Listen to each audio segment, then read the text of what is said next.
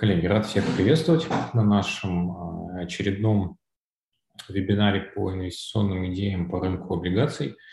Предыдущий мы проводили а, в августе.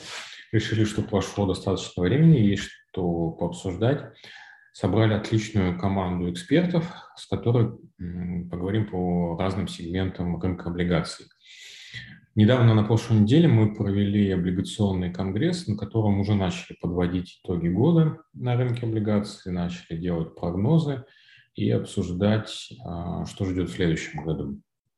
И, и конференция, и обсуждения были довольно горячие. То есть а, вопросы процентных ставок, инфляции, каких-то дефолтов или сложных корпоративных историй – довольно сильно волнует участников рынка, то есть, в общем, есть что обсуждать. Ну и в целом рынки а, всех активов сейчас довольно волатильны, и а, многие думают, куда инвестировать, где переждать или как лучше диверсифицировать свои инвестиции. Вот. В связи с этим мы решили, что проведение данного вебинара опять стало актуально. Поэтому давайте разбираться вместе, чем нам поможет а, рынок облигаций. Начну с небольшой а, презентации, пока, пока все собираются. Так.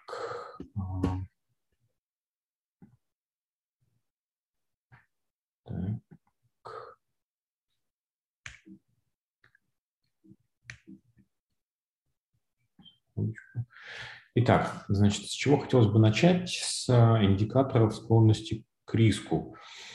То есть мне кажется, что это один из важных, наверное, критериев а, привлекательности различных сегментов, ну и вообще а, склонности к инвестициям. Посмотрим на первые два индикатора. Это индекс SP500 и индекс цен на золото. Здесь видим, что индекс э, мировых акций довольно уверенно растет, несмотря на небольшие падения, все равно рост наблюдается. А индекс э, цена на золото, она последние полгода тоже довольно стабильна. Был небольшой всплеск э, в конце ноября, начале декабря. Если посмотрим на индекс волатильности по индексу SP500, VIX индекс, то увидим э, чуть-чуть э, более напряженную историю. То есть э, индекс последний как раз, наверное, месяц начал довольно сильно вырос. То есть, потом упал, но, скажем так, есть периоды роста. То же самое с TED-спредом. Видим долгий, продолжительный период стабильности, и с ноября наблюдается а, рост этого индекса. Если возьмем а, спреды по CDS и цены на нефть, на золото, то уже такие индикаторы близкие к а, нашим рынкам, то увидим, что спреды по CDS на Emerging Markets также где-то с октября начали расти, и оттолкнулись от 150 базисных пунктов и практически уже дошли до 200. При этом цены на нефть а, довольно долго росли, вот, а уже где-то а, с начала декабря было несколько небольших падений. То есть, в общем, это такие, скажем так, системы индикаторов, которые а, говорят о том, что определенная наблюдается рост а, несклонности к риску и а, рост индикаторов, которые нас говорят про некое опасение инвесторов. Перейдем к нашему рынку, посмотрим на динамику доходности по российскому рынку облигаций на индексы доходности. Вот с начала 2021 года они начали расти и практически линейно растут а, вслед за ростом а, ставок, ставки ЦБ и ростом инфляции. Что же происходит а, с доходами и с индексом Total Return. Здесь ситуация менее драматичная. Здесь, если посмотреть на индексы кредитного уровня 3B и 2B, то они, э, был даже период, когда они были в плюсе, ну и на текущий момент они где-то около нуля. При этом индекс High Yield показывает даже доходность э, в плюсе на 6%, а в минусе у нас 2B, 3B и, конечно, самое драматичное падение по гособлигациям. То есть здесь падение вот до минус 6%. Если посмотреть на первичный рынок, то первичный рынок также отреагировал снижением новых выпусков. То есть если посмотреть а, лето, а, середину года, то был такой период снижения активности. С октябрь, ноябрь начали заново выходить на рынок а, евро, эмитенты еврооблигаций и чуть больше корпоративных выпусков. Вторичный рынок, э, здесь все довольно стабильно, много а, активно торгуется, но а, сократилась дюрация по новым выпускам. Видно, что она вся а, сконцентрировалась где-то в районе двух с половиной лет. Это новые выпуски, размещенные с 1 августа. Так, и в условиях такой волатильности, да, минутская реклама – это наш Research Hub, где можно посмотреть аналитику от различных домов. А, так, на этом перейдем а, к нашим аналитикам. Так, остановил презентацию. Надеюсь, что все уже собрались и перейдем к первому выступающему. Первое выступление сделает Александр Ермак, наш э, главный аналитик по долговым рынкам из БК регион. А, расскажет про а, в целом по рынку облигаций, про ставки и про гособлигации в том числе. Александр, вам слово. Добрый день, спасибо, Константин. А, если можно включить мою презентацию. Ну, а прежде чем начать говорить об инвестиционных идеях, да, хотелось бы в первую очередь э, остановиться на той ситуации, в которой мы сейчас находимся, да, на тех, на тех ставках, которые мы сейчас видим. Ну, прежде всего, э, хотелось сказать о рынке ОФЗ, который является, естественно, бенчмарк для всего российского рублевого рынка, то если посмотреть на кривую доходность ОФЗ, так, презентация может может быть. Или я ее не вижу? Сейчас, секундочку.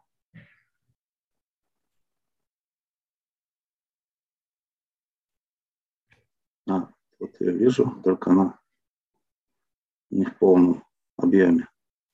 Ну,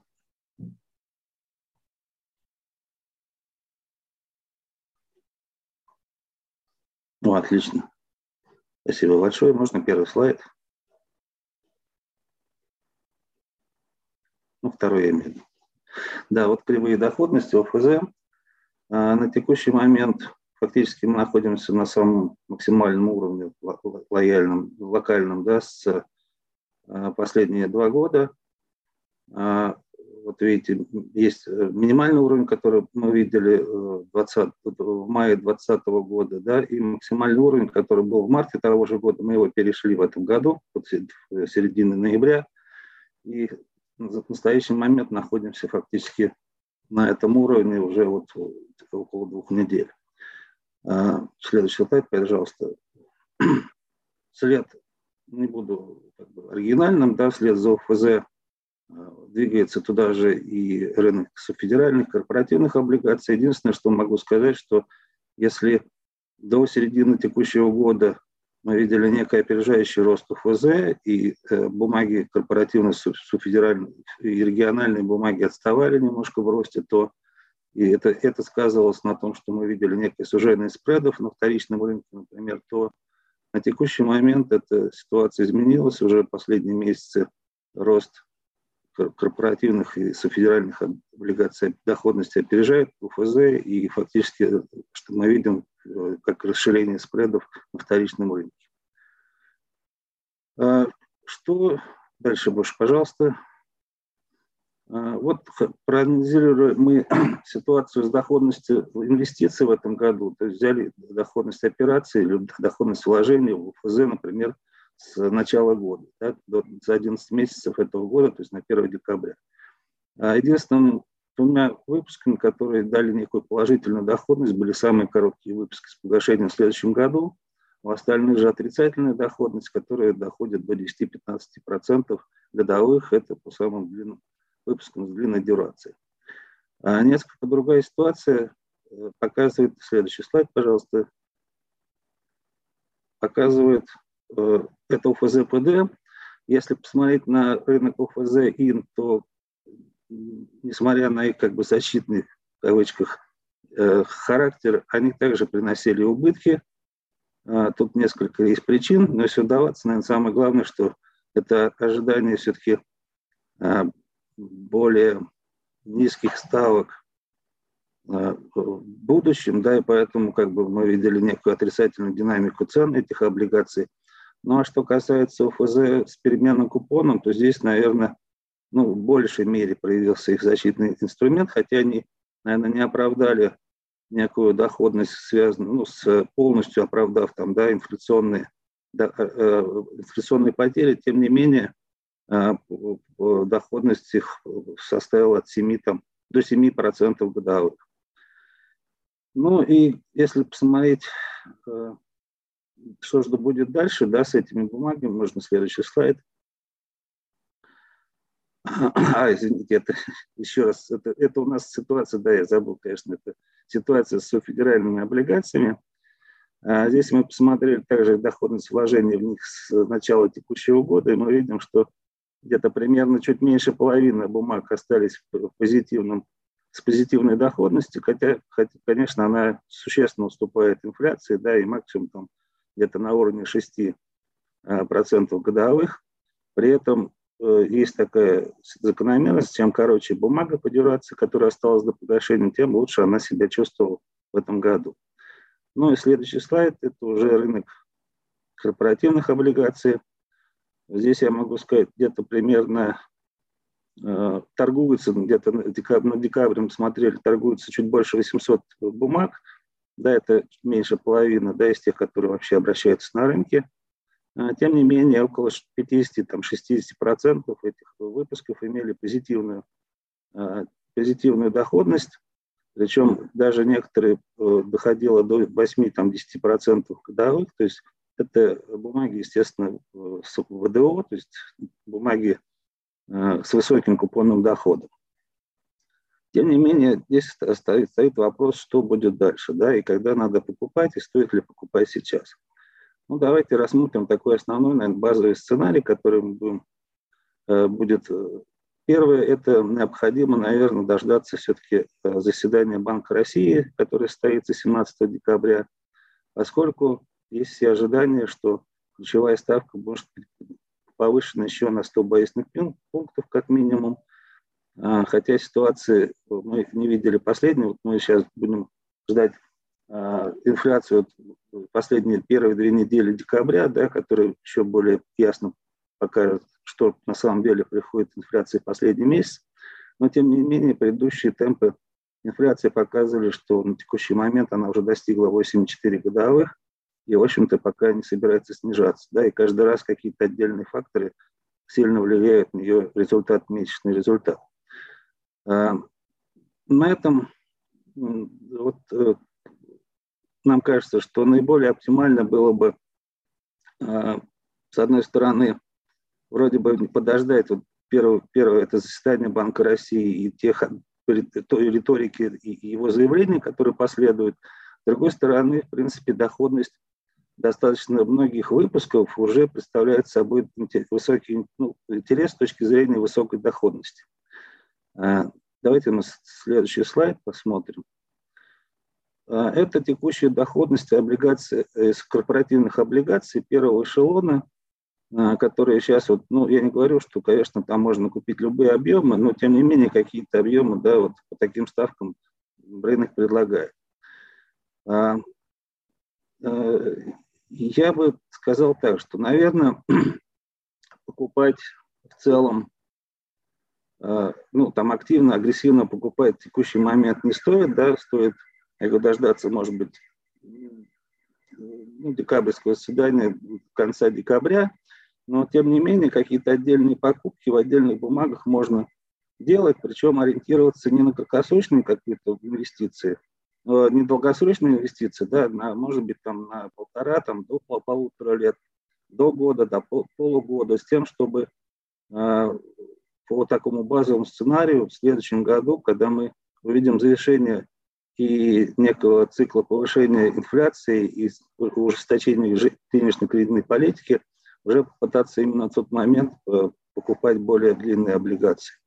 Но еще раз говорю, что даже на текущий момент у нас есть возможность покупать бумаги да, по достаточно высокой доходности. Вот здесь у нас первый эшелон с доходностью более там, 9,5 годовых.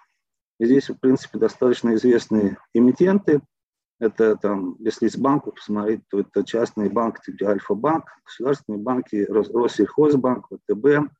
Недавно новичок на нашем рынке – это компания Mail.ru. А, есть даже выпуски с Роснефти, Транснефти, которые показывают высокую доходность. А, облигации Почты России, а, наших ритейлов, это X5 или Магнит. Ну и много разных как бы, таких компаний, которые достаточно известны и, в общем-то, не представляют этого особой опасения да, по их погашению. Если посмотреть на следующий слайд, там представлены облигации второго эшелона. Здесь их еще больше, которые сказать, предлагают доходность от 10 до 15 годов, ну, от 10 до там, 15 тем не менее, а, есть, опять же, интересные эмитенты. А, например, мы бы отметили а, дебютант на нашем рынке, это лесной, из лесной отрасли, да, компания Сигежа.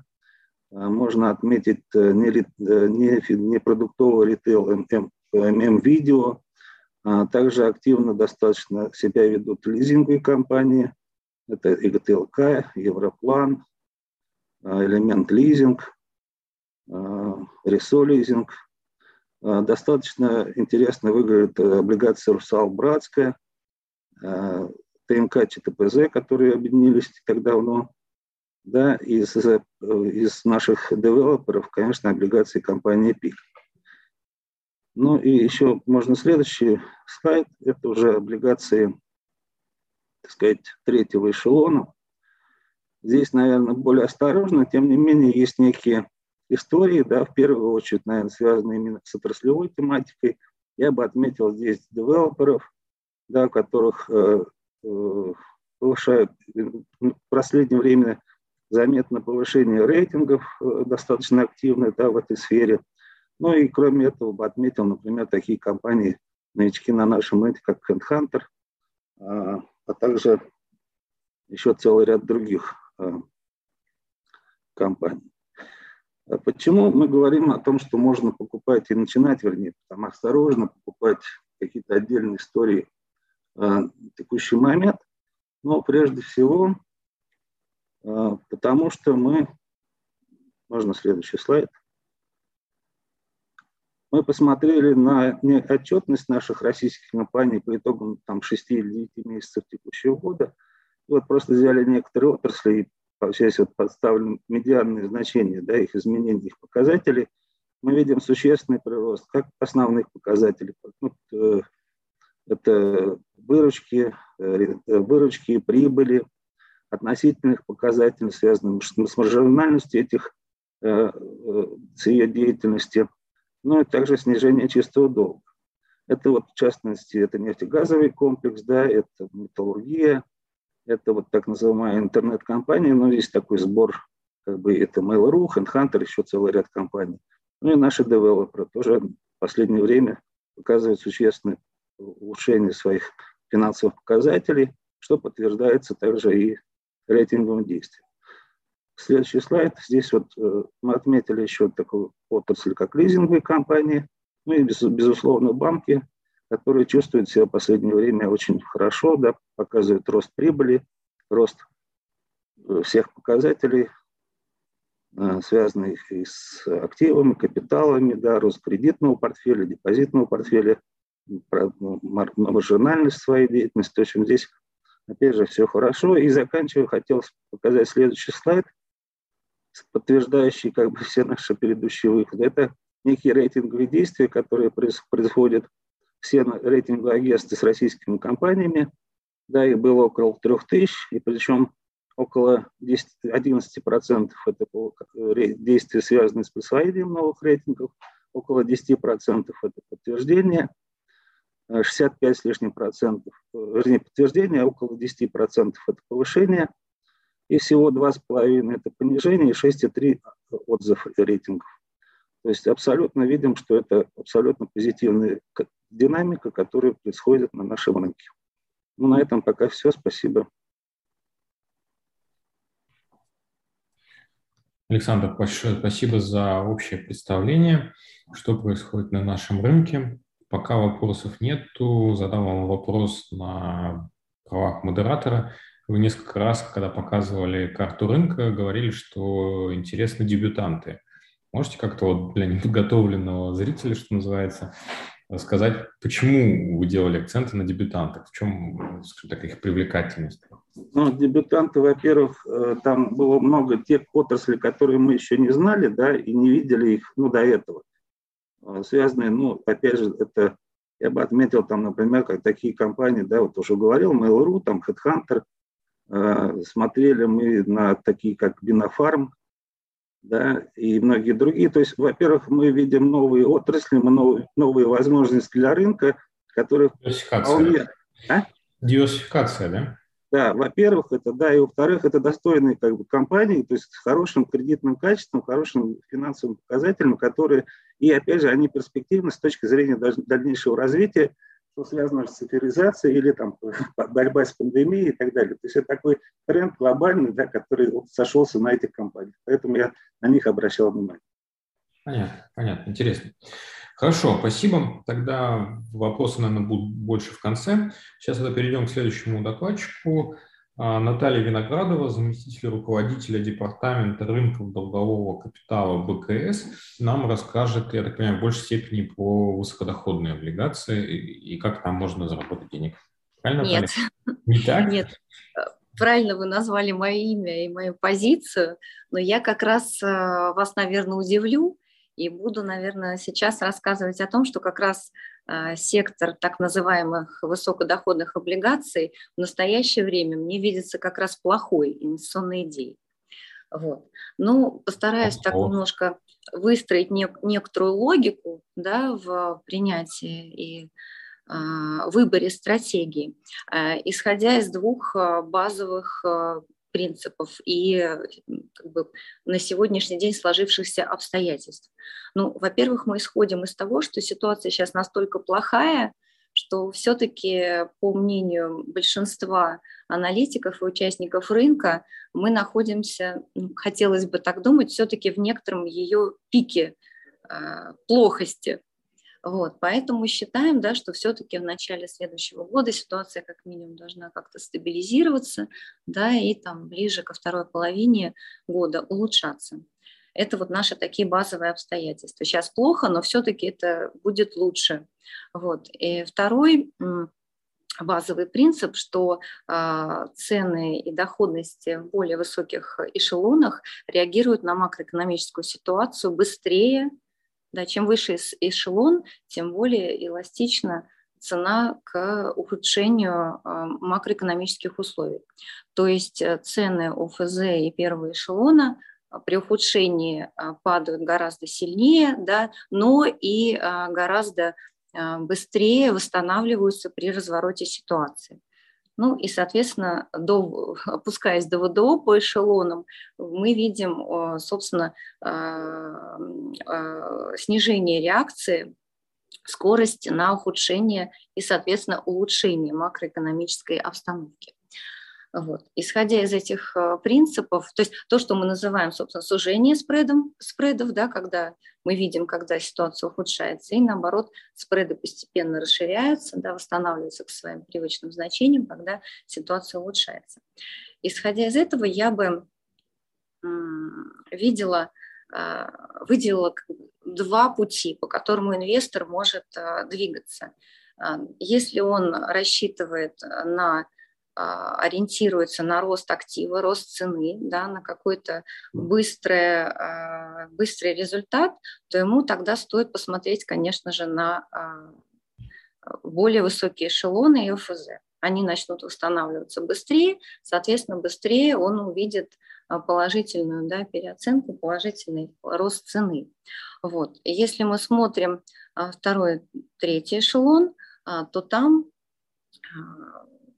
я бы обратила внимание на наиболее свежее размещение, да, и э, если мы так хотим на, на горизонте, допустим, до трех лет получать стабильный, хороший, равномерный там, доход, да, то там будут как раз хорошие ставки, может быть, э, лучшие на протяжении, я далее перейду к э, примерам, да, где очевидно, что сейчас, конечно, хороший период, чтобы фиксировать вот, вот такие хорошие высокие купоны. Но, возможно, может быть, действительно стоит подождать, не заходить на первичных размещениях, тоже, наверное, странно от меня слышать, в общем-то, мы занимаемся да, DCM, представляя размещение, но тем не да, менее, да, ситу...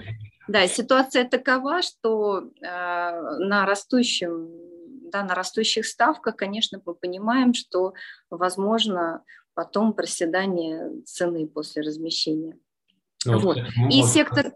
Может, да. вопрос в пику а, а, вашего посыла, то здесь вот в чате прилетел вопрос, почему будет лучше в облигациях на следующий год? Видимо, вы ожидаете, что ставки снизят. Мы ожидаем как минимум, как я сказала, да, что все-таки ситуация стабилизируется в первой половине года, и со второй половины года все-таки начнется Э, смягчения да, денежно-кредитной политики нашим банкам, он жалится над нами. И, в общем-то, на мой взгляд, совершенно не очевидно, почему вот рост инфляции нужно сдерживать таким, э, так жесткосердно, таким увеличением ставки, да, и плюс еще куча негативных факторов а, внешних, да, давят на рынок, и, конечно, рынок себя чувствует очень плохо.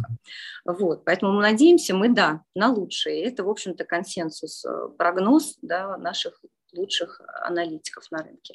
Вот. И, собственно, э, завершая эту логику, ВДО в ВДО мы видим наименьшую реакцию в цене, соответственно, наименьший рост доходности. И, как мне кажется, вот этот рост доходности сейчас совершенно не отражает те риски, которые сопряжены да, с этим сектором.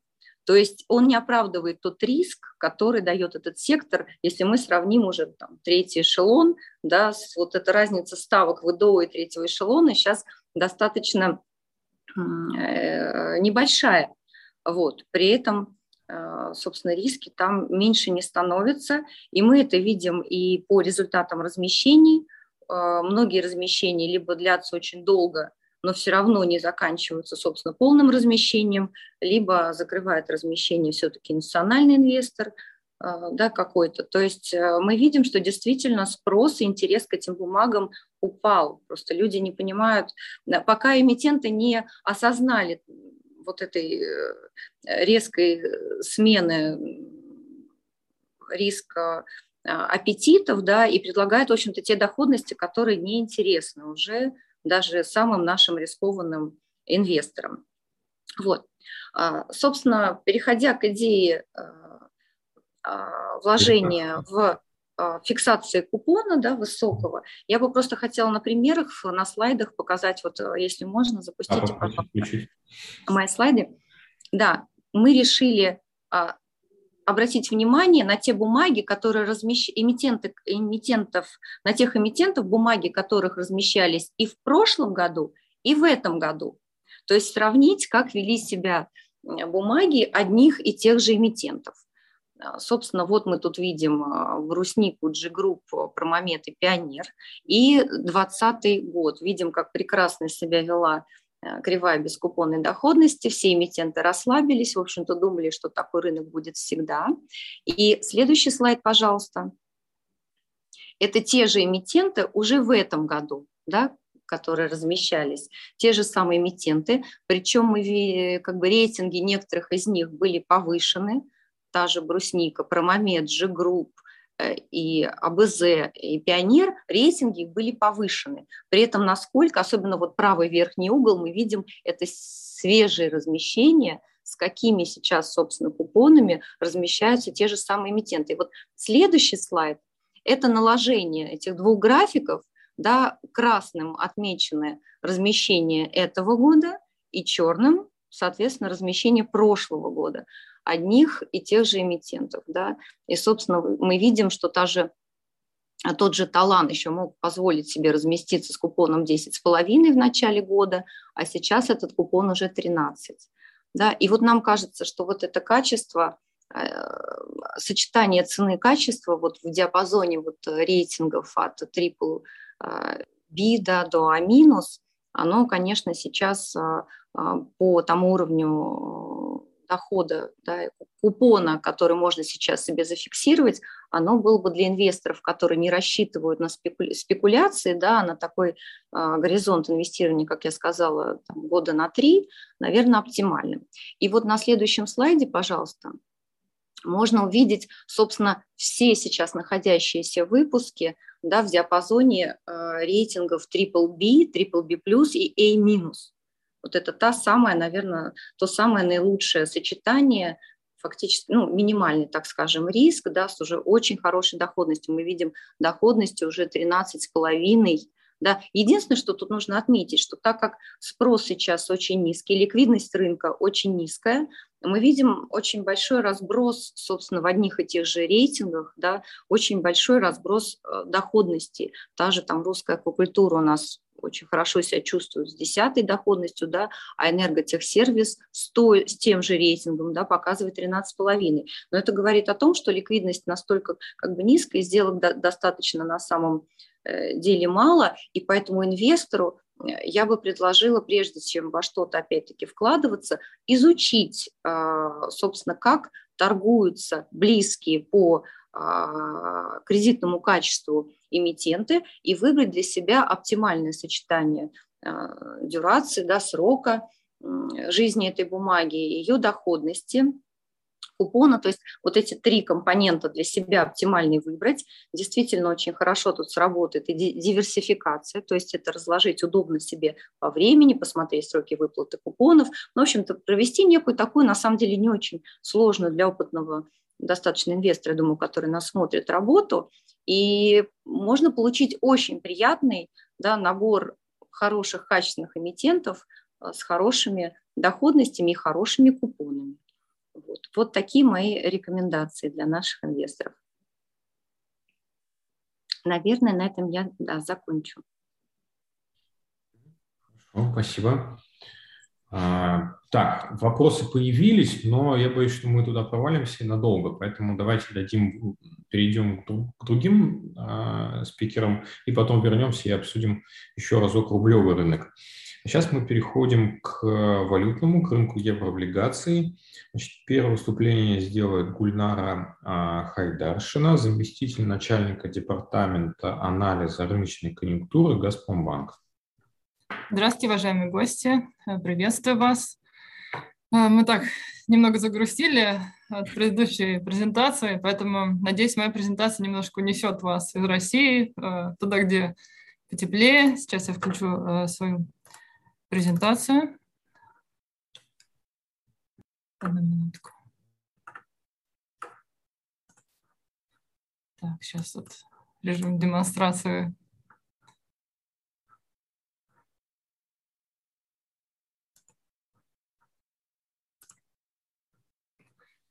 Ну, а, я поделюсь с вами своими некоторыми соображениями а, по долговому рынку стран СНГ.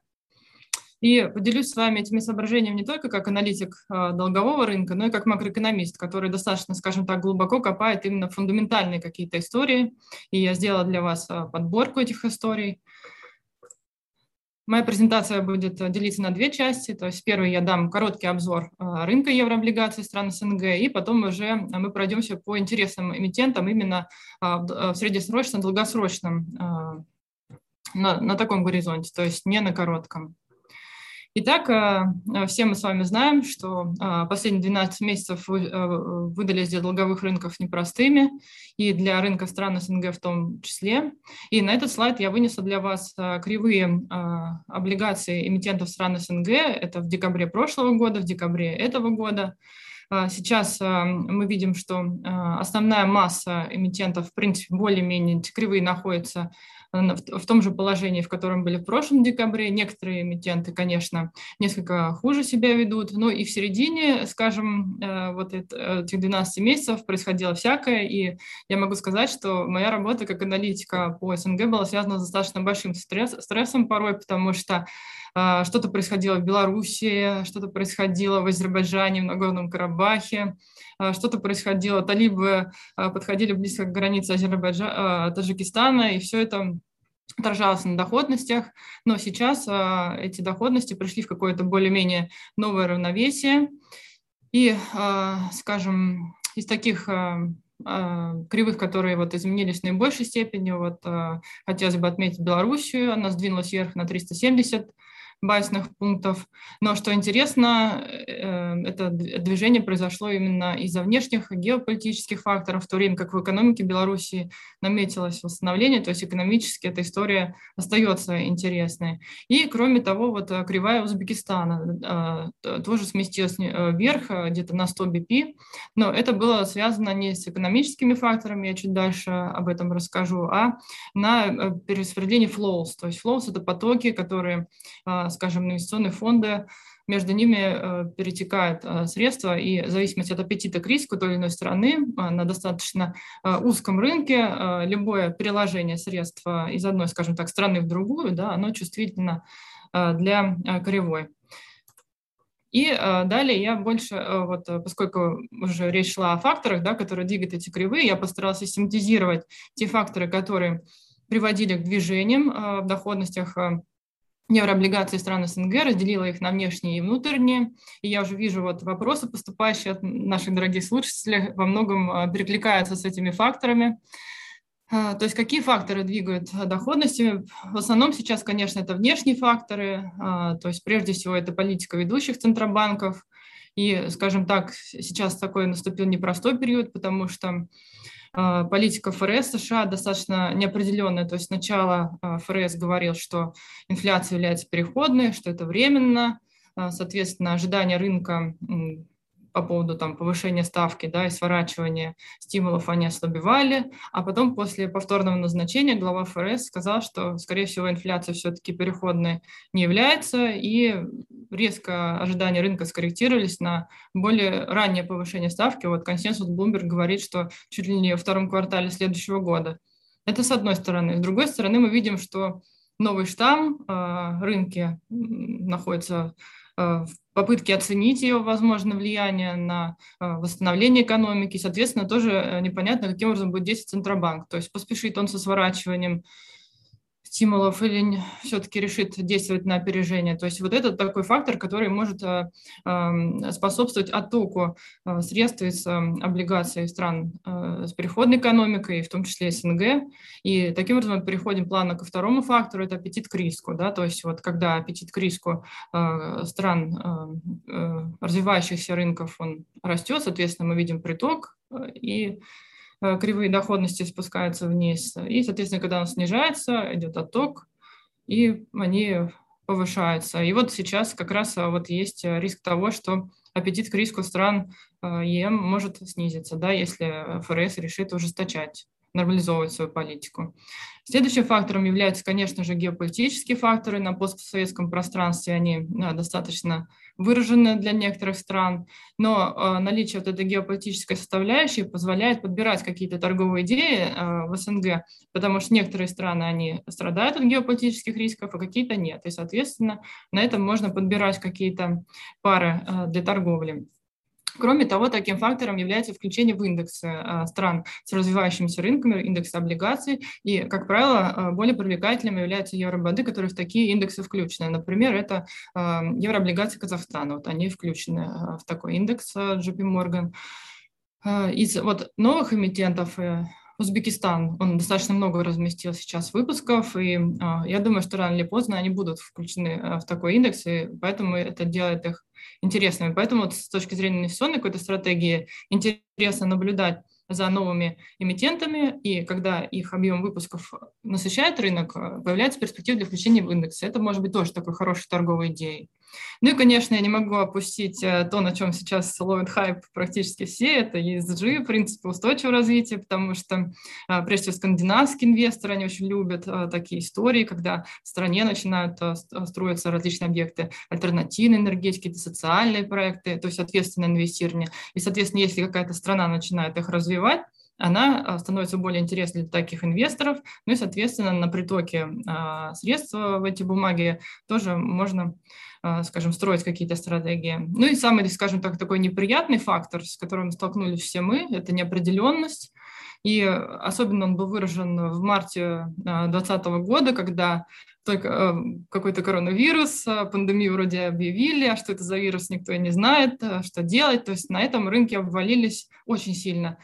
И потом уже даже, когда был вариант, допустим, дельта, уже все более-менее знали, что это такое. То есть он уже не принес такого, скажем, ущерба, да, как Э, в марте, наблюдали в марте-апреле прошлого года. И вот сейчас рынок вот примерно в похожем состоянии, да, из этого нового штамма, то есть тоже непонятно, насколько он вредоносен, как он обходит эти вакцины, насколько восстановится ли мировая экономика в соответствии с изначальными прогнозами.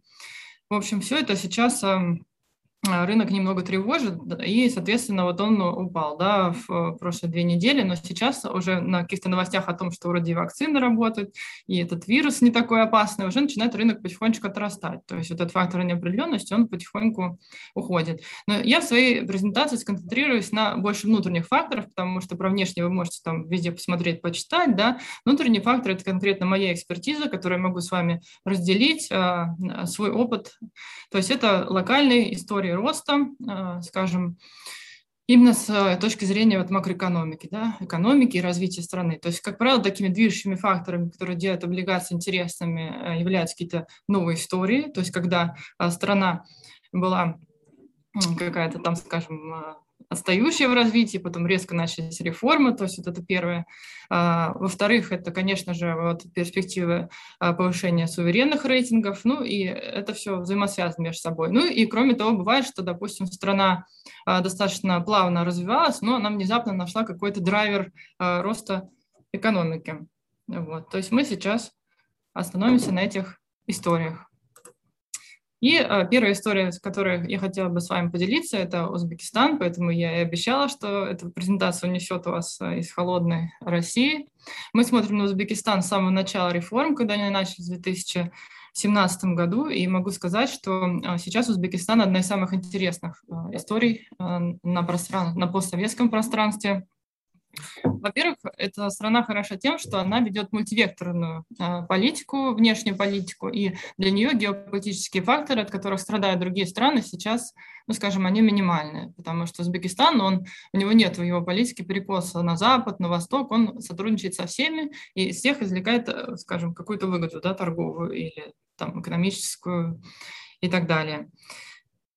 Сейчас, благодаря вот тем реформам, которые проводятся, а, то есть это прежде всего и модернизация производства, строительство новой инфраструктуры, а, создаются новые рабочие места. Мы видим, что Узбекистан начинает занимать новое положение в Центральной Азии, то есть, скажем, такое стратегическое положение.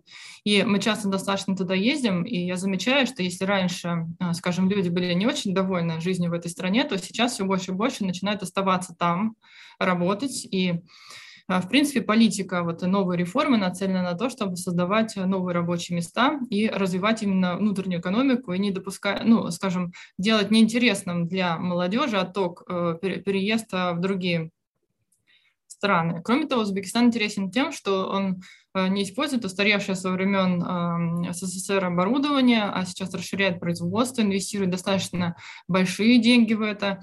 И эм, он э, от пандемии даже получил некоторую э, выгоду, потому что сейчас мы наблюдаем проблемы с поставками, с цепочками поставок, а Узбекистан находится, скажем, ближе к европейским странам, чем Китай тот же самый, да, откуда дорогие контейнерные перевозки. И, например, некоторые страны начинают уже товары, а, скажем, широкого потребления заменять теми, которые производятся в Узбекистане. И Узбекистан проводит политику по стимулированию экспорта. То есть он, например, возмещает издержки по экспорту игрушек, одежды, электроприборов, эм, автомобилей и прочих э, каких-то товаров, которые, э, за счет которых он мог бы завоевать рынок. И э, в связи с этим мы достаточно оптимистично смотрим на историю роста этой страны. И э, благодаря реформам в прошлом году э, Узбекистан был один из немногих стран, который сохранил рост, хотя у других стран наблюдается достаточно большое падение экономики. В этом году мы видим, что экономика восстанавливается даже быстрее, чем мы ожидали. И по итогам года мы ждем роста на 6,7%. В следующем году 6,4%, то есть достаточно э, солидный рост. И э, кроме вот всего, всего вот этого развития промышленности, создания новых рабочих мест и прочего, мы видим, что э, Узбекистан также формирует новые драйверы роста, и к ним прежде всего относится строительство. Э, когда мы были в Ташкенте, мы видели, что был построен большой Ташкент-Сити, это будет э, финансовый центр, э, крупный финансовый центр. Кроме того, по всей стране идут достаточно крупные стройки, модерниза- модернизации производств. И э, в последнее время, когда я, я отслеживаю как макроэкономист, что именно строится, я вижу все больше и больше э, строительства объектов альтернативной энергетики. И э, вот э, в ближайшие 10 лет Узбекистан планирует построить 25 солнечных электростанций, 25 гидроэлектростанций. То есть видно, что эта страна э, как раз э, поним, э, понимает, э, насколько инвесторы любят инвестировать вот в эти все ESG-ассоциированные проекты и развивает их. И кроме того, это социальная структура, инфраструктура, которая тоже относится к, этим, к этой области. И поэтому, а вот это уже любят всякие там э, саудовские фонды, скандинавские фонды, то есть это уже такой источник э, прямых иностранных инвестиций. И поэтому вот мы достаточно позитивно даже с этой точки зрения смотрим, потому что, имея такой вот источник и роста, и инвестиций, можно э, ну, достаточно долго эту историю развивать. А, что же, а, что же касается инструментов, которые выпускает Узбекистан, он достаточно активный эмитент долларов, еврооблигаций, еврооблигаций в узбекских суммах. И э, что касается вот узбекских суммов, э, макроэкономическая стабильность поддерживается Центральным банком Узбекистана, и э, это происходит за счет достаточно высоких ставок. То есть вот ставка достаточно долго держится на уровне 14%, и, скорее всего, останется на таком уровне как минимум до середины следующего года. Поэтому инструменты в узбекских суммах также э, достаточно интересны. И Узбекистан открывает свои рынки для иностранных инвесторов, то есть там открываются банки, такие услуги представляют и так далее. То есть э, страна открывается. Но каким образом можно, скажем, реализовать вот эту торговую идею, да, на примере Узбекистана? То есть вот тут как раз работает фактор э, повышения рейтинга, то есть мы следим за рейтингами Узбекистана, и благодаря вот этим всем реформам э, сформировали э, факторы повышения рейтингов. То есть мы видим, что один рейтинг может быть повышен уже в декабре и два других э, на горизонте следующего года. Вот э, агентство Moody, скорее всего, в декабре повысит рейтинг, то есть уже изменен прогноз на позитивный. Но нужно помнить, что рейтинг Moody's на один на одну ступень ниже, чем рейтинги Fitch и S&P. Соответственно, после повышения они сравняются. И поэтому самое интересное, конечно, это перспектива повышения рейтингов уже с уровня BB-, а, это вот S&P и Fitch. То есть что этому может способствовать? Прежде всего, это рост. То есть все агентства отмечают, что если Узбекистан а, сохранит такой высокий потенциал роста, то есть возможность повысить рейтинги. Кроме того, а, скажем, сейчас сдерживающим фактором для повышения выступает достаточно мягкая фискальная политика в Узбекистане. В следующем году Минфин а, заявил, что уже будет сокращать дефицит бюджета, то есть он будет сокращен с 3% в этом году до 1,8% ВВП. И кроме того, будет внедрено в бюджетное правило. А бюджетное правило – это то, что очень любят рейтинговые агентства, потому что как контрциклический механизм, который защищает экономику в, в кризисных ситуациях. И поэтому мы а, посмотрели по, друг, а, по, а, по другой рейтинговой группе, да, и в случае перемещения более высокую рейтинговую группу Узбекистан имеет потенциал сужения Z-спреда где-то на 50 базисных пунктов и еще порядка 50 вот на, том, на компенсации того оттока, вот, который мы наблюдали в, в ноябре. То есть, в принципе, это достаточно интересный эмитент. Ну и второй эмитент, а, а, про который я хотела бы вам рассказать, то есть я рассказываю достаточно такие спокойные истории, не спекулятивные. Это Азербайджан. Вот среди экспортеров нефти а, на пространстве СНГ это одна из самых интересных, на наш взгляд, историй. Я сейчас расскажу, почему. А, сначала, а, ну и вообще сейчас Азербайджан торгуется на уровне, а, скажем, сопоставимых стран, но есть один фактор, который может его вывести, скажем так, на следующий уровень из, этих, из этой группы, да, и на этом тоже можно строить какие-то торговые стратегии. Коротко я скажу о том, что происходит в экономике. В прошлом году, конечно, экономика достаточно сильно упала на 4,3% из-за нефти, ну и кроме того, Азербайджан был страной, которая дольше других держала строгий карантин и очень пострадал потребительский спрос. Что мы видим сейчас? Экономика восстанавливается достаточно хорошо, я бы даже сказала. То есть и основной рост идет в нефтяном секторе, что очень важно, потому что на нефтяные, страны, на нефтяные страны всегда так смотрят, что ну, стопроцентная зависимость от нефти, а тут получается, что рост идет именно в нефтяном секторе. То есть он за 10 месяцев составил порядка 6%. Ну и э, по итогам года мы ждем роста на 5,1%, что, в общем-то, хороший рост. И в следующем году этот рост нормализуется в отметке 4,5%, потому что у нас исчезнет эффект э, провала 2020 года при расчете. Конечно, мы понимаем, что нефтегазовая составляющая э, останется одной из важнейших э, в экономике в среднесрочной перспективе. И по нашим прогнозам доля э, нефте, нефтегазовой составляющей ВВП будет эм, около 35%. И в экспорте тоже будет там, может быть, 70. Но, а, тем не менее, сейчас от этого Азербайджан все-таки получает какую-то выгоду, потому что, например, он является бенефициаром высоких цен на газ в Европе. И благодаря тому, что своевременно был запущен трансанталийский газопровод, который позволяет транспортировать газ а, не только в Турцию, но и а, в Европу, а именно в Италию, Болгарию, как раз это позволяет, а, позволило нарастить экспорт газа в 1,4 раза. Вот. И э, поэтому мы вот оценили различные сценарии роста в зависимости от э, цен на нефть. То есть наш базовый сценарий 80 долларов предполагает рост на 4,5%, как я сказала. Ну, конечно, из вот этого нового штамма надо смотреть на 70, на 60%. То есть даже при таких сценариях экономика сохранит рост. Я расскажу почему. Потому что появился новый драйвер роста. Это новый проект в Нагорном Карабахе.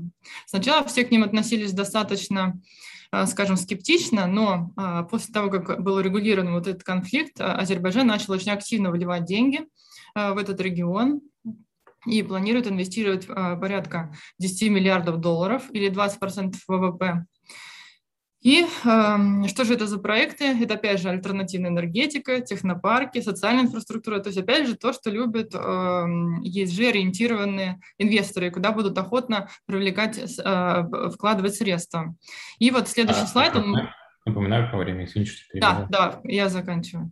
И вот как раз следующий слайд, он может показаться достаточно дерзким, потому что идет сравнение с Эмиратами, но а, в 2000, в начале 2000-х годов Арабские Эмираты как раз за счет этого получили повышение рейтинга на три ночи, потому что они начали инвестировать в нефтегазовые доходы не в нефтегазовые проекты, а в строительные проекты, то есть они начали активную стройку. То есть в данной ситуации как раз похожая ситуация, то есть нефтегазовые доходы инвестируются в активные строительные проекты, и даже одного повышения рейтинга Азербайджана будет достаточно для того, чтобы перейти в инвестиционную группу, а это уже добавит не меньше 50 базисных пунктов, это минимум, к э, сужению Z-спредов. Ну, на этом я тогда, это, в принципе, то, что я хотела сказать. Я буду очень рада ответить на ваши вопросы. Спасибо за, за внимание. Да, очень интересная презентация. Удивил Узбекистан.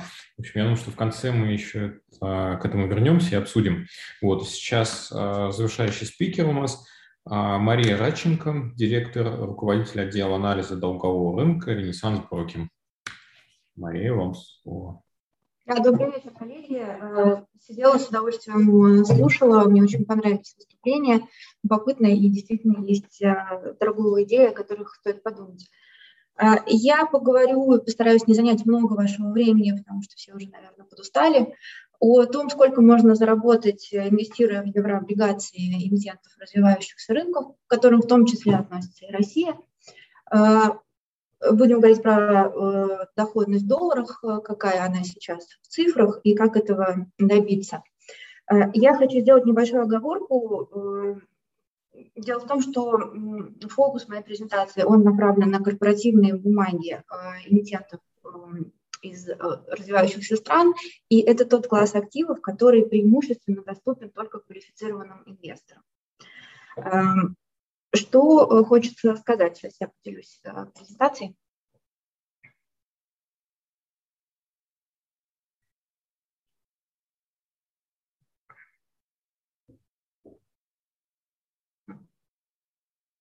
Один момент.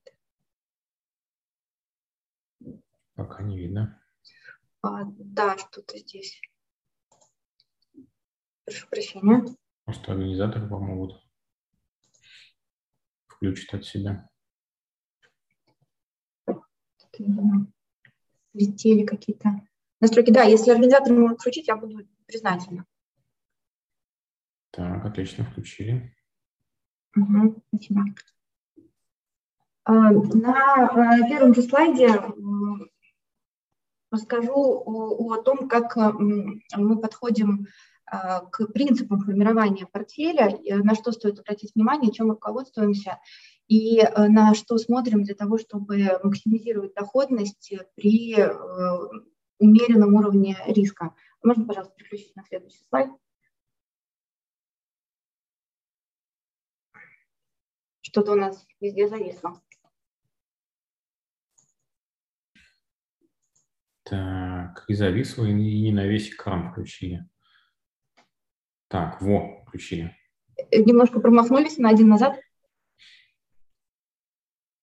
Э, мы рекомендуем при а, выборе бумаг для инвестирования прежде всего ориентироваться на корпоративные бумаги эмитентов развивающихся рынков Бразилии, Мексики, а, Турции, СНГ. Э, чем обусловлен этот выбор? Тем, что чем ниже суверенный страновой рейтинг, в том числе э, то, о чем говорила Гульнара, э, тем, э, к сожалению, ниже рейтинг эмитентов из этих стран. И правило работает как в одну, так и в другую сторону. При повышении суверенного кредитного рейтинга автоматически могут быть повышены и кредитные рейтинги эмитентов, связанных с государством, ну, равно как и наоборот. Но наличие такого ограничивающего фактора, как э, суверенный рейтинг, довольно часто приводит к тому, что эмитенты хорошего кредитного качества, но имеющие невысокий кредитный рейтинг, вынуждены предоставлять инвесторам дополнительную премию в доходности. Это то, э, чем мы можем воспользоваться, чтобы максимизировать свои вложения в облигации. Мы даем предпочтение рейтингам уровня B+, B-. На наш взгляд, это золотая середина, когда риск приемлемый, а доходность привлекательная. В среднем э, сейчас э, такие бумаги дают доходность на уровне 5-8% при невысокой дюрации, ну, достаточно умеренной, я бы сказала, менее 10 лет. Э, также мы бы рекомендовали отдавать предпочтение корпоративным бумагам, нежели суверенным, хотя мы до этого обсуждали, что и вложения в суверенные бумаги, безусловно, могут быть привлекательными, но с точки зрения условно консервативного инвестора э, инвестировать в корпоративные бумаги, ну, попросту спокойнее. На примере Турции мы сейчас это очень отчетливо наблюдаем, какая высокая волатильность в суверенных выпусках и гораздо более спокойная ситуация в корпоративных бумагах. И даже любопытный факт, корпоративные эмитенты Турции торгуются с доходностью ниже, чем а, суверенные бумаги, так как э, риски э, инвестирования в такие выпуски ниже. Диверсификация портфеля, безусловно, необходима. Э, ну и э, наш подход – это э, умеренно активное, скажем так, управление, ребалансировка своего портфеля, ну хотя бы 2-3 раза в год. Такие ситуации, как, например, э, сегодня, когда рынки скорректировались довольно значительно, открывает э, привлекательные возможности для э, покупки бумаг с интересной доходностью на фоне ее роста в последние полтора месяца.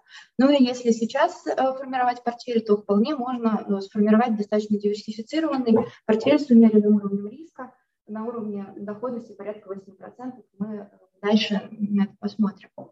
А, ну и чтобы не быть голословной, на следующем слайде, собственно, результат инвестиций а, в наш корпоративный портфель а, ИМ.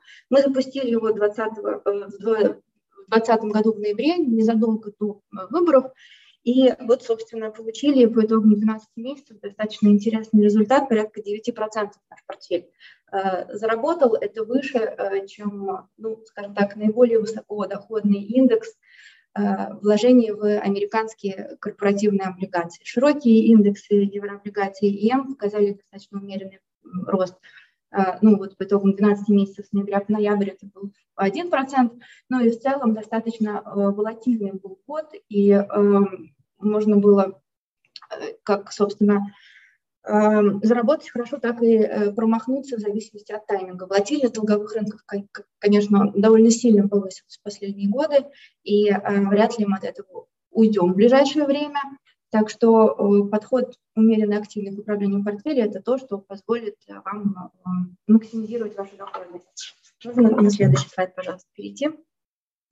Справедливости ради, декабрь начался, в общем, достаточно э, негативно, и вторая половина ноября нас тоже не порадовала. Э, у нашего портфеля снизилась, э, снизилась доходность, ну, как, в общем-то, и в других индексах тоже.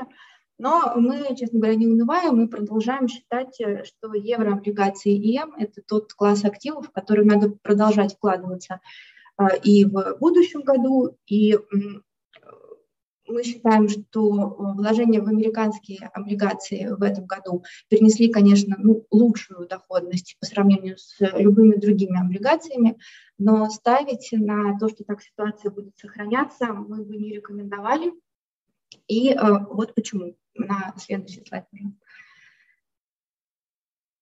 То, о чем говорили э, мои коллеги э, касательно рублевого рынка, что доходность рисковых рублевых облигаций сейчас не компенсирует тот уровень риска, который сложился, в общем-то, этот тезис применим и к облигациям американских высокодоходных эмитентов. Вот здесь на графике представлено, с какой средней премией торгуются эти выпуски десятилетних трежерис и ниже динамика доходности трежерис.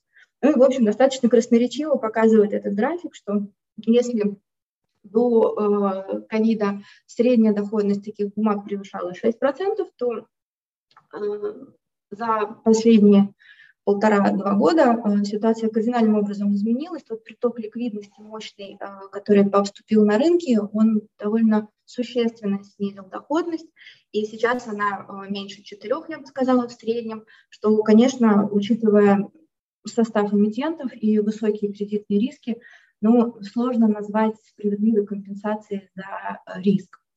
Мы стоим на пороге подъема ставок США, в общем, никто уже не сомневается, что 2022 году это должно произойти, и ужесточение монетарной политики в Штатах э, достаточно негативно должно сказаться на высокодоходных эмитентах невысоким кредитным качеством, поскольку доступ к ликвидности для них является одним из Э, ключевых факторов кредитоспособности. А чего, если говорить в общей массе об эмитентах из развивающихся рынков, э, то их зависимость от общего притока ликвидности э, гораздо ниже. Кредитное качество эмитентов существенно улучшилось за последние годы, и немаловажный вклад в это внес тот факт, что преимущественно это экспортеры, высокая положительная динамика цен на сырьевые товары Э, существенное позитивное влияние оказало на кредитный профиль эмитентов, а доступ к дешевому рефинансированию позволил в общем, покрыть все свои потребности в рефинансировании на ближайший год, а то и больше. Соответственно, с точки зрения кредитного качества, э, эмитенты э, из развивающихся стран, мы поименно о некоторых из них еще поговорим, выглядят гораздо более устойчиво, скажем так, И мы ожидаем, что в следующем году по мере ужесточения монетарной политики кредитные риски, оценка кредитных рисков вновь вернутся на повестку дня. И в те, те эмитенты, кредитное качество которых э, достаточно устойчивое, э, они, в общем, вернут себе э, позиции, скажем так, наиболее привлекательных активов. Эмитенты из развивающихся стран, к сожалению, довольно сильно пострадали с октября этого года, когда на рынках наблюдался отток инвестиций как с развивающихся рынков, как из акций, так и из облигаций. Помимо этого, в целом аппетит к риску упал. И, в общем, те уровни, на которых торгуются сейчас э, выпуски, они достаточно привлекательно выглядят для того, чтобы открывать позиции именно сейчас. Можно следующий еще слайд дойти.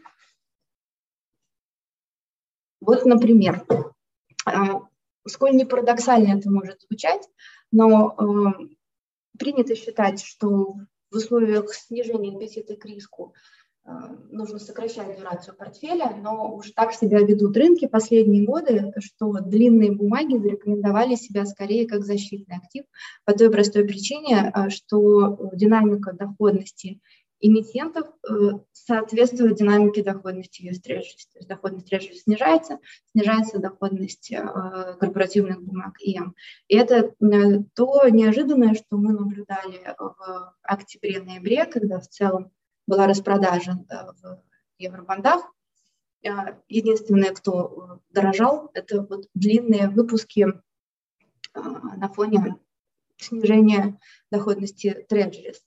А, мы бы рекомендовали обратить внимание на квазигосударственные нефтегазовые компании в России. Это «Газпром», это «Петробрас» в Бразилии, это «Пемикс» в Мексике, несмотря на ну, а, скажем так, специфическую ситуацию э, с Фениксом. Это, в общем-то, достаточно важная компания для страны с существенным вкладом в ВВП. И последние новости, которые были на этой неделе о том, что государство окажет очень существенную поддержку компании, подтверждают наш тезис, что э, бояться инвестировать в эту компанию не нужно, несмотря на то, что самостоятельные кредитные метрики, конечно, оставляют желать лучшего.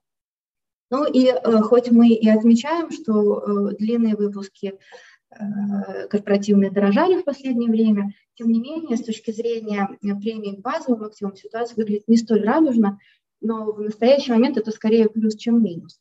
То есть на текущей доходности, при текущей доходности эти бумаги, по сути, можно назвать защитным активом, так как спред существенно шире, чем был до ковида. И таким образом есть такой естественный хедж от дальнейшего роста доходности трежерис, который, безусловно, нельзя исключать, раз уж мы переходим в фазу ужесточения монетарной политики в Штатах из фазы ультрамягкой денежно-кредитной политики. Ну и перейдем в практическую плоскость. На следующем слайде мы задаемся вопросом. Мы привыкли к тому, что доходности в еврооблигациях низкие на протяжении нескольких лет эм, визуально это было так, но если копнуть чуть глубже, то можно обнаружить э, довольно интересные факты, и что оптическая доходность э, купонная невысокая, по факту реализуется в достаточно привлекательную реальную доходность за счет ценового роста самой бумаги. Э, российские еврооблигации вообще принято считать наименее привлекательными из-за их чрезмерно низкой доходности по сравнению с аналогами на других рынках, но тем не менее здесь тоже можно найти свои бриллианты. Достаточно интересная история.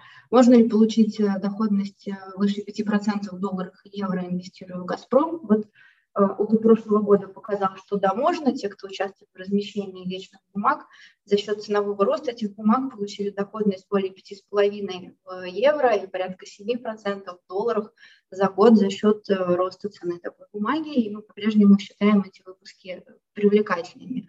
Какие еще возможности сейчас открыл э, российский рынок? Ну, я бы хотела обратить внимание на еврооблигации группы ПИК. Это дебютный выпуск. Он размещался в ноябре, когда конъюнктура рынка существенно ухудшилась, в связи с чем эмитент вынужден был предложить премию. Мы полагаем, что и на текущих уровнях бумага выглядит привлекательно, и несмотря на сохранение сложной конъюнктуры, сохраняется потенциал ценового роста, что дополнительно повысит доходность, так как по уровню рейтинга соответствует критериям для включения в ломбардный список. Мы полагаем, что это произойдет, и это повысит интересы институциональных инвесторов в бумаге, что дополнительно э, будет фактором э, ценового роста. Бумаги Совкомбанка, хочу на них особо остановиться просто. Уж повестка такая, что э, много всего интересного происходит в российских евробандах. Э, тут удивительное дело, было существенное давление на еврооблигации Совкомбанка. Ну, э, каких-то причин финансового характера или связанных непосредственно с деятельностью банка я здесь не вижу. Все, что можно предположить, это то, что ситуация, сложившаяся вокруг компании Роснано, и э, некоторые комментарии представителей банка касательно наличия или отсутствия э, долга Роснано в портфеле были рынком неверно истолкованы, что привело к тому, что цена еврооблигаций снизилась. И вот сейчас, например, субординированные бумаги Совкомбанка торгуются с доходностью 7% по опциону в 2025 году. Мы полагаем, что опцион будет исполнен и удерживать такую бумагу до погашения с такой привлекательной доходностью выглядит очень интересно на наш взгляд. Ну и э, если же предположить, что, например, не будет исполнен опцион, то зафиксированная высокая премия э, и установленный новый купон э, также очень, в общем, достаточно привлекательно и защищает инвестора в случае, ну, если банк решит по каким-то причинам, что маловероятно, как мне кажется. Ну Спасибо. и... Напоминаю по время. Да-да, я заканчиваю. Еврооблигации «Газпрома», 4% за «Газпром» – это, в общем, невиданная щедрость. «Газпром» вынужден был в прошлом году разместить такие именно бумаги из-за э, непростого финансового состояния, которое уже более чем выправилось. И опять же, вероятность того, что бумаги будут закалированы в дату опциона в 2025 году, она достаточно, на мой взгляд, высока. Э, поэтому инвестировать в такие бумаги тоже сейчас достаточно интересно. Но если приходим к конъюнктура рынка будет непростой, все мы, в общем, согласны, это и для российского рынка характерно, и для международного рынка долгового, но, э, тем не менее, даже в такой непростой ситуации облигации э, корпоративных эмитентов э, развивающихся рынков выглядят интересной возможностью для инвестирования. Уровень кредитного качества существенно повысился, а распродажа последних месяцев создала интересные возможности для входа. И, наверное, если мы пролистнем до последнего слайда, э, если организаторы поделятся с э, участниками вебинара нашими презентационными материалами, то здесь для, особо, для тех, кто особенно интересуется развивающимися рынками, э, я привела пример портфеля, достаточно диверсифицированно, с текущей доходностью порядка 8%.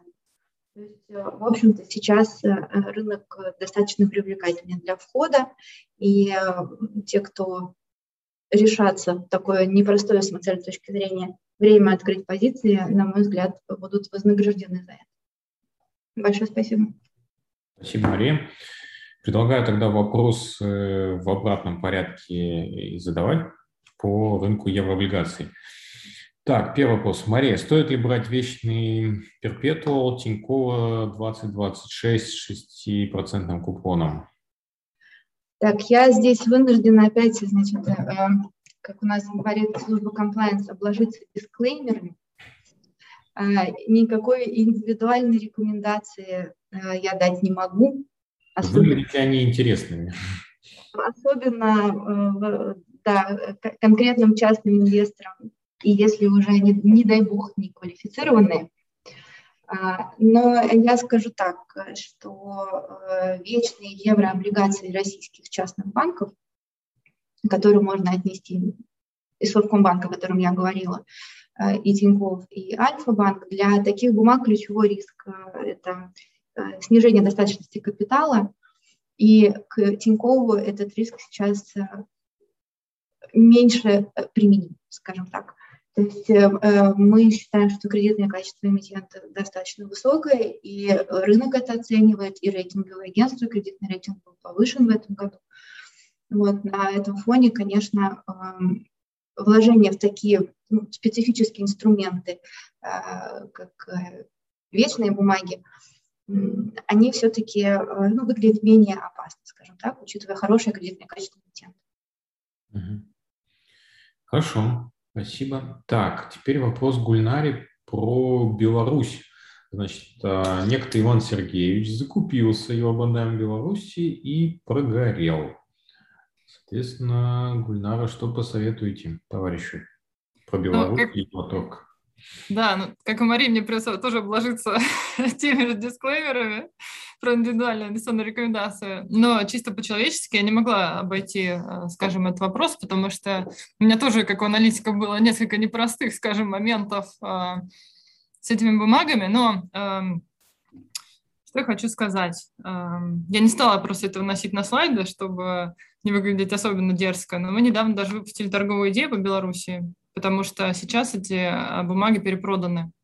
И в такие сложные моменты э, мы смотрим, скажем, на экономическую составляющую. То есть у нас какая история, что Беларусь давят извне, но э, характер, скажем, этого давления, то есть э, это громкие заголовки, на них все это проседает, но по факту, скажем, ущерб экономики, вот именно экономический, он небольшой.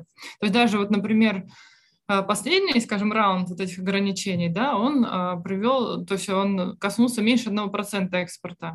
Вот. И в такой ситуации я просто э, смотрю на экономику. То есть вот у них экспорт вырос там на 40%, экономика восстанавливается. То есть они находят экспортные рынки, скажем, на месте не сидят. То есть зная, какая ситуация с западными, скажем, экспортными рынками, они уже на опережение еще с 2019 года работали и с Китаем, и с Индией, то есть удобрения туда. То есть э, это первая часть. То есть экономика чувствует себя намного лучше, чем вот эти еврооблигации. Вторая часть – это чем платить, да. Э, во-первых, забавная была история с МВФ, который э, реалоцировал 930 миллионов долларов, то есть раньше они по кредиту не могли договориться, а потом при распределении этих прав заимствования просто 930 миллионов упали с неба, и они увеличили резервы. И плюс э, Беларусь, она же за счет чего платит по своим, по внешнему долгу? За счет экспортных пошлин. И мы видим, что вот объем вот этих резервов, которые сейчас в Беларуси, она же должна оттуда платить, они практически не уменьшаются. То есть, получается, тех пошлин, которые от экспорта поступают, их достаточно, чтобы выплачивать долг даже без ущерба резервам. То есть, в принципе, кредитоспособности Беларуси сейчас нет вопросов. И, кроме того, Минфин начал как-то более активно вести э, политику такую, то есть вот они заявили, что они будут э, в полном объеме обслуживать долг. Ну, и говорю, что как макроэкономист, потому что я слежу вот именно за кредитоспособностью, да, и показателями, вот чисто с такой объективной жесткой точки зрения могу сказать, что то, сколько стоят эти банды, оно не соответствует, а, ну, скажем, фактическому положению дела, и поэтому я не вижу каких-то вот рисков там банкротства и так далее. То есть, ну, до погашения, то уж вы их точно додержите. Ну, как то есть ничего, ничего такого вот трагического нет. То есть надо ждать, когда утихнут вот эти заголовки, и я думаю, что все выправится. Понятно. Мария, у вас э, так поддержите или альтернативное мнение? По Беларуси? Э, но э, я все-таки адепт инвестиций в корпоративные бумаги как раз в связи с э, этими рисками. Но справедливости ради есть белорусский эмитент, опять же, к кредитному качеству которых у нас нет вопросов. Это компания Евроторг, и, к сожалению, ситуация с суверенными бандами не могла не отразиться и на котировках Евроторга. Выпуск был под давлением, сейчас торгуется с доходностью более 8%, и выглядит достаточно привлекательно. Угу, спасибо. А у меня маленький короткий вопрос, Гульнари. Вот э, меня очень удивил Узбекистан э, с э, движением э, кривой. Казалось бы, столько позитивных новостей, постоянно куча позитивных фактов и так далее, и так далее. И вы сказали, что это связано с движением денежных потоков. А можно вот вкратце сказать, что произошло? То есть кто-то ушел оттуда или вот что произошло-то? Ну да, потому что на самом деле, когда тоже готовила, я же постоянно тоже слежу за этими кривыми, и, мне, и готовилась, э, то есть у меня было немного внимание поглощено Беларуси, я немножко как-то отвлеклась от Узбекистана, когда готовилась к этому вебинару, я видела, что в ноябре вот ушла вот эта кривая, ну и, соответственно, в экономике все спокойно, то есть вот эти flows, то есть от них очень часто, вот на них, э, просто часто бывает, что мы видим какие-то движения в еврооблигациях, не только в узбекских. То есть, как правило, это связано с какими-то вот такими бандами небольших э, стран, где небольшой достаточно объем выпущен, да, и если, например, какой-то фонд, он перекладывается, то есть у него меняется там политика, меняется там какая-то политика, допустим, риск-менеджмента, да, там просто, допустим, на emerging markets, они по-другому стали смотреть, да, и там затесался у них Узбекистан тот же самый, да, то поскольку рынок достаточно узкий, то Потому, почему, почему я говорю? Потому что мы видим, что вся кривая сдвинулась. То есть видимо, что кто-то приложил весь портфель вот по всей длине. Да? То есть обычно, как бы, если это что-то одно, допустим, продали, то ну, э, форма кривой меняется. Да? Тут она просто параллельно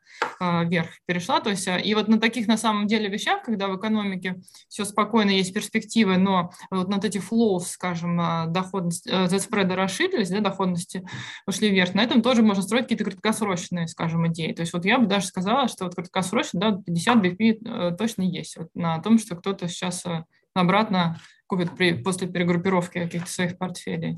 Ну, то есть вот так. То есть эти флоус, это вот для СНГ это такая вещь, скажем, очень э, чувствительная. Хорошо, спасибо.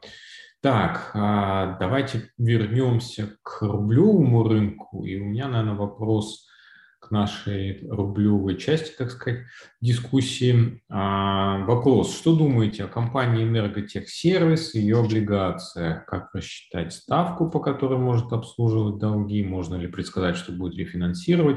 Но ну, а я бы, наверное, этот вопрос, может быть, чуть шире бы задал. Я бы, может быть, в целом бы поговорил коротко про дефолты. Да, вот уже упоминали историю с Роснано.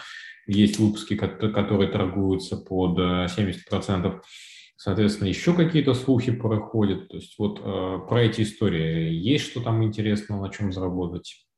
Давайте, Александр, с вас начнем. Я прошу прощения, наверное, самый такой э, вопрос как бы не по адресу, поскольку mm-hmm. мы занимаемся преимущественно такими облигациями э, более надежными.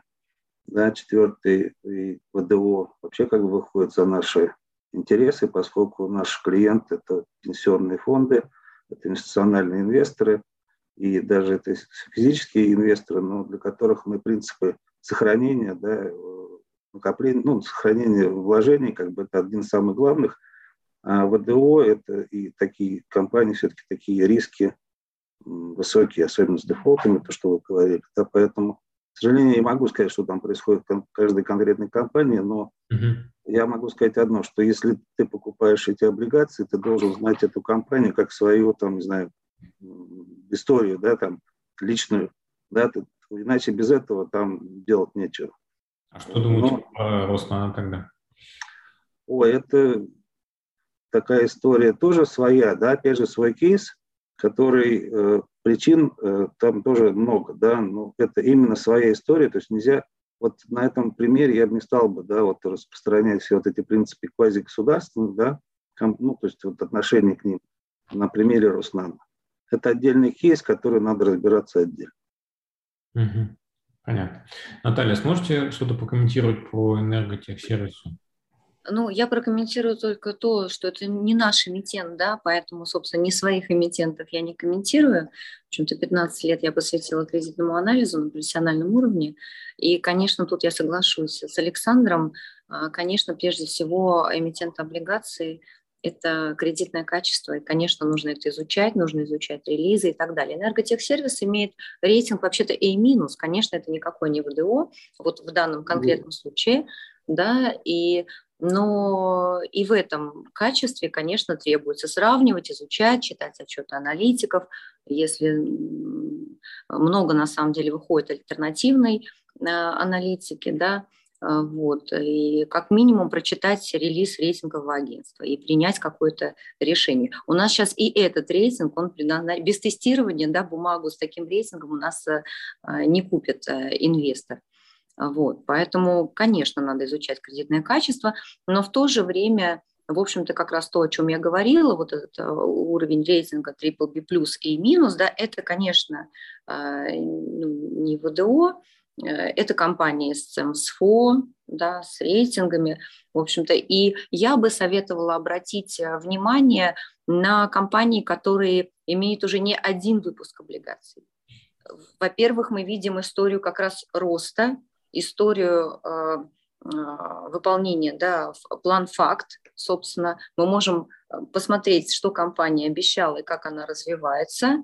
Мы можем сравнить, опять же, доходности, торгующиеся выпуски, да, то есть здесь, конечно, вот эти компании, которые на рынке все-таки уже год, два и выходят снова и снова, мне кажется, именно на них сейчас и наиболее безопасно э, стоит обратить внимание, у которых вот повышен был рейтинг, собственно, э, тот путь эмитента, который должен быть. Выход на долговой рынок позволяет им э, улучшать кредитное качество, и снижать впоследствии доходность. А сейчас мы видим, как эти компании, которые в прошлом году выходили первый раз там, с худшим э, как бы, кредитным качеством, сейчас вынуждены давать большую доходность, больше купон уже с повышенным рейтингом просто благодаря ситуации.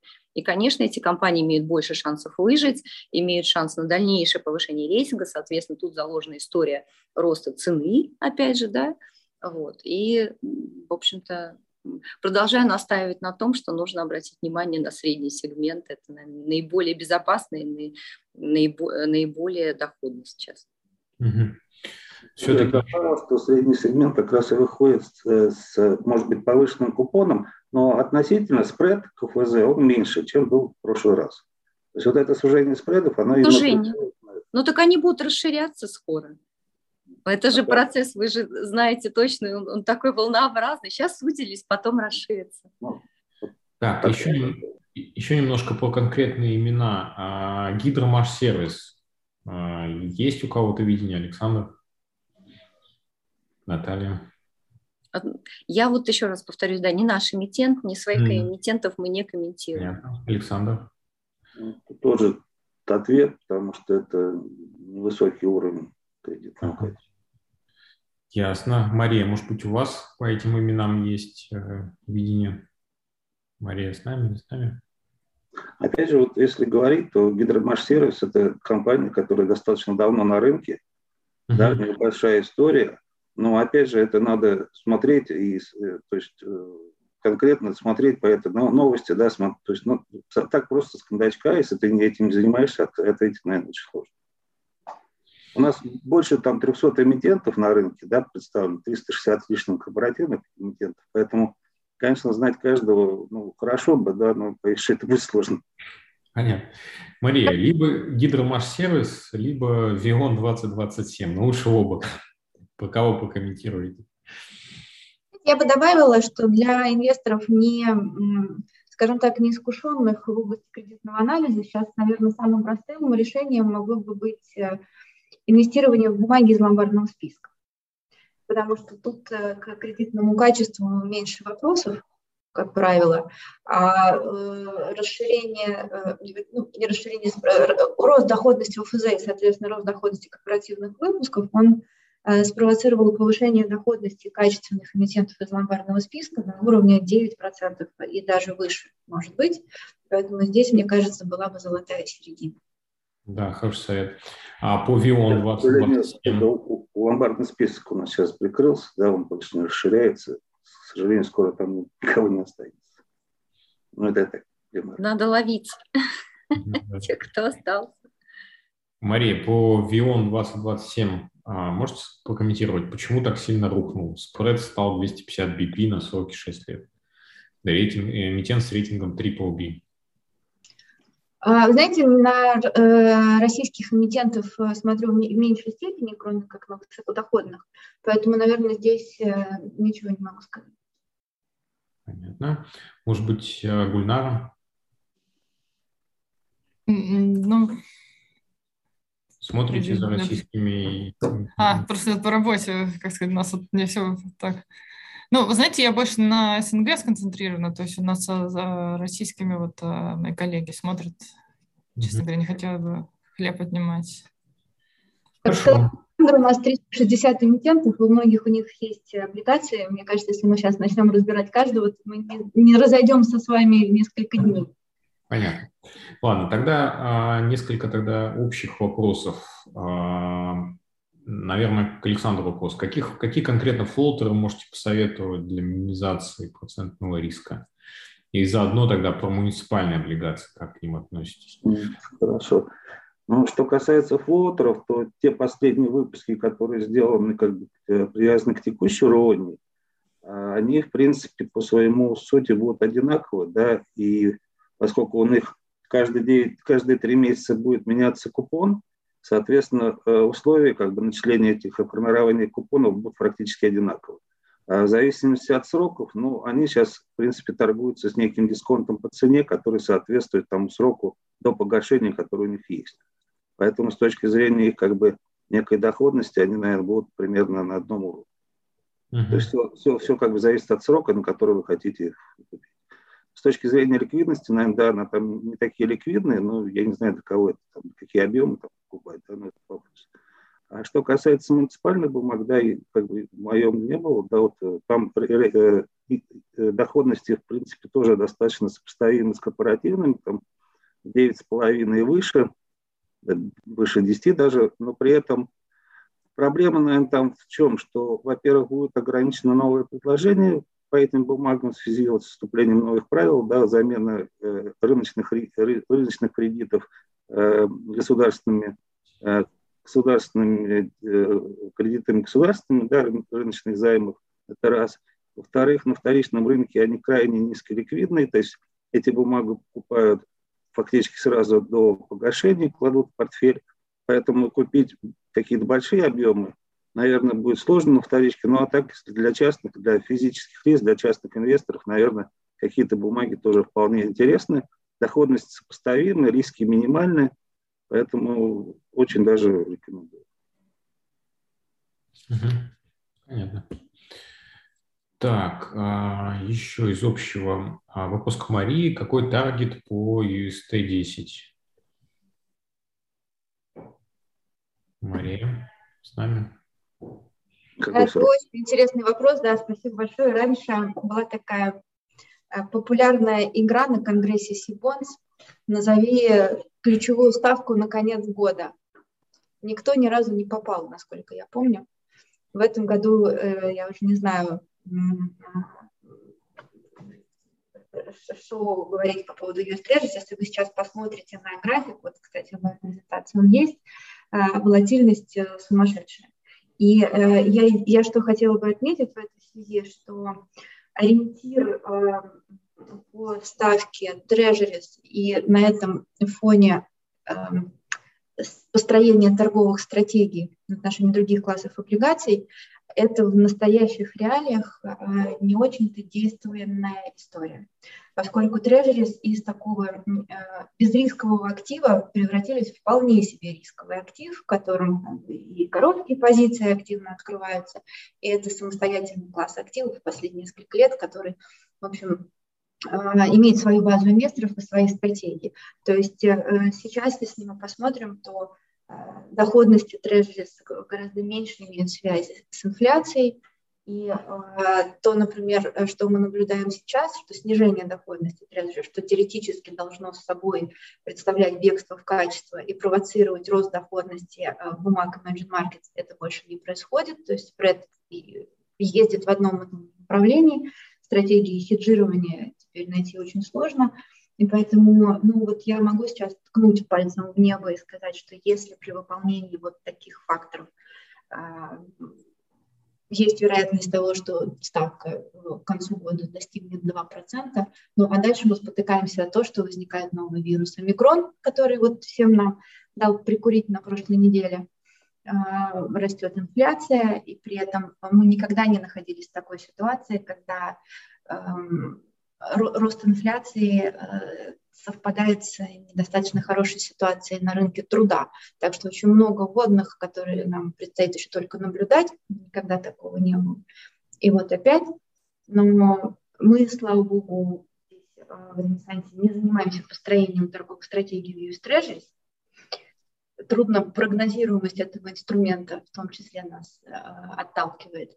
А вот э, строить э, стратегию в еврооблигациях ИМ вполне себе можно даже с таким фактором неопределенности, как доходность трежерс, поскольку большинство бумаг ИМ в том числе, кстати говоря, на коротком сроке торгуются достаточно широкими спредами и не, такой, не так сильно подвержены рыночной волатильности. Вот в текущей ситуации